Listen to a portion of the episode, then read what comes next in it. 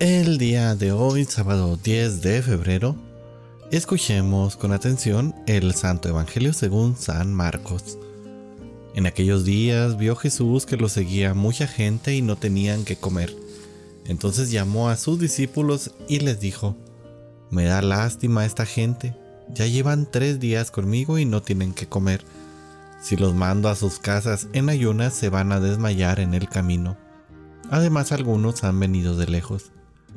Sus discípulos le respondieron, ¿Y dónde se puede conseguir pan aquí en despoblado para que coma esta gente? Él les preguntó, ¿cuántos panes tienen? Ellos le contestaron, siete. Jesús mandó a la gente que se sentara en el suelo, tomó los siete panes, pronunció la acción de gracias, los partió y se los fue dando a sus discípulos para que los distribuyeran. Y ellos los fueron distribuyendo entre la gente. Tenía además unos cuantos pescados.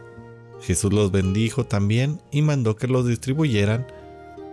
La gente comió hasta quedar satisfecha y todavía se recogieron siete canastos de sobras.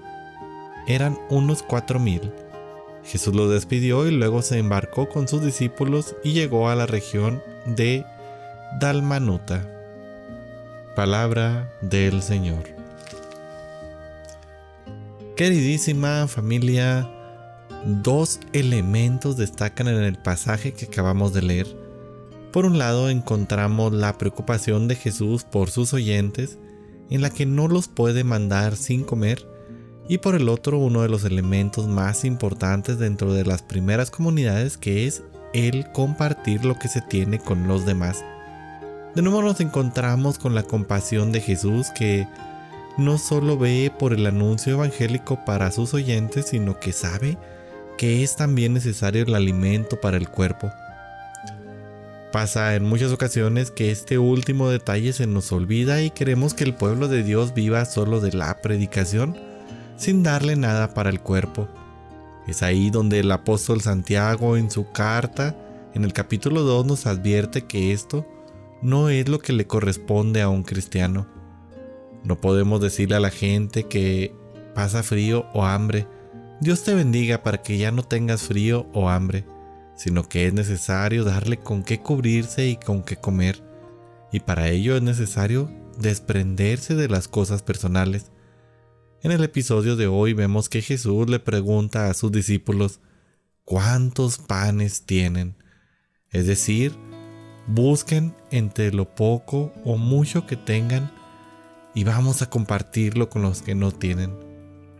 Al margen de este milagro de la multiplicación, quizás aquí el milagro más grande que se manifiesta en el Evangelio del día de hoy es que podríamos encontrar eh, que la acción principal no fue en sí la multiplicación, sino vencer el egoísmo o incluso dar lo único que se tenía para poder alimentar a tanta gente, para poder darles de comer. Esa es la invitación que nos hace el Evangelio el día de hoy. A veces queremos ver grandes milagros, a veces queremos hacer tantas cosas, pero se nos olvida que también debemos de ayudar a nuestros hermanos más necesitados. Hay veces que no queremos desprendernos, de alguna prenda de ropa, del alimento, cuando llegan a nuestra casa a pedir despensa, nos la pensamos muchas veces y damos lo que nos sobra. Vaya qué gran error, dar lo que nos sobra. Aquí los discípulos estaban dando lo único que tenían, los pocos panes que tenían, buscando saciar a tantas personas. Sin embargo, tuvieron fe, fe en que Jesús podía hacer algo para poder alimentar a tantas personas. Y es que cuando uno actúa de esta manera es increíble cómo este segundo milagro, es decir, la multiplicación, se da por añadidura. Y como pasó con el bote de harina en el pasaje de Eliseo, nunca más se vuelve a agotar la comida. Debemos de vencer nuestro egoísmo y compartir lo que tenemos con los necesitados, confiando en Dios y verás que nunca volverá a faltar pan en tu casa. Termino el Evangelio de hoy compartiéndoles algo que me pasó realmente. Hace algunos años cuando yo estaba en el seminario, teníamos eh, un viaje programado y íbamos a dejar el seminario solo por unos días. En ese entonces, bueno, no recuerdo si íbamos a salir de viaje o era una de las veces en las que salíamos de vacaciones, pero este íbamos a dejar el seminario solo y por lo tanto debíamos de acabarnos la reserva de este comunión que había en la capilla. Resulta que éramos 31 este, seminaristas en ese entonces, más los padres, más gente que según recuerdo estaba ahí invitada o que había llegado a compartir con nosotros la Eucaristía. Y según me platica uno de mis amigos que era seminarista en ese entonces, él estaba sirviendo como este monaguillo en esa en esa misa, en esa celebración. Y dice que había muy poca reserva. Y el padre solamente consagró este pues la hostia principal de la consagración, la forma, pero solo era una y la reserva no alcanzaba para que todos comulgáramos.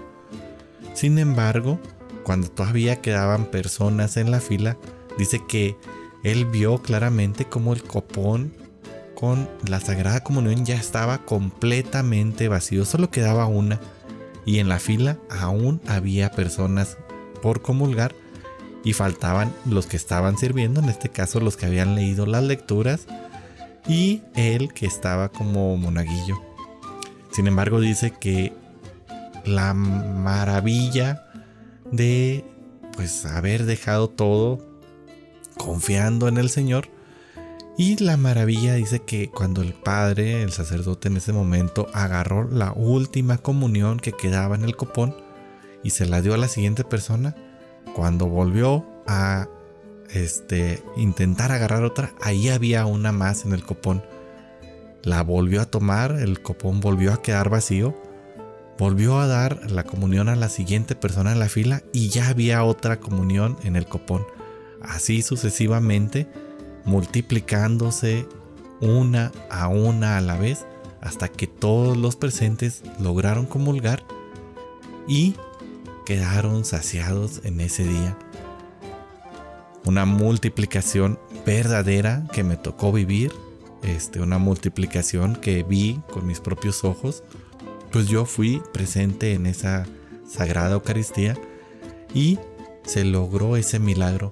Entonces, así como ese milagro que pasó en esa ocasión donde había poca reserva para que todos comulgáramos, para que todos pudiéramos compartir, Así el Señor multiplicará las bendiciones cuando nosotros ayudemos a los demás.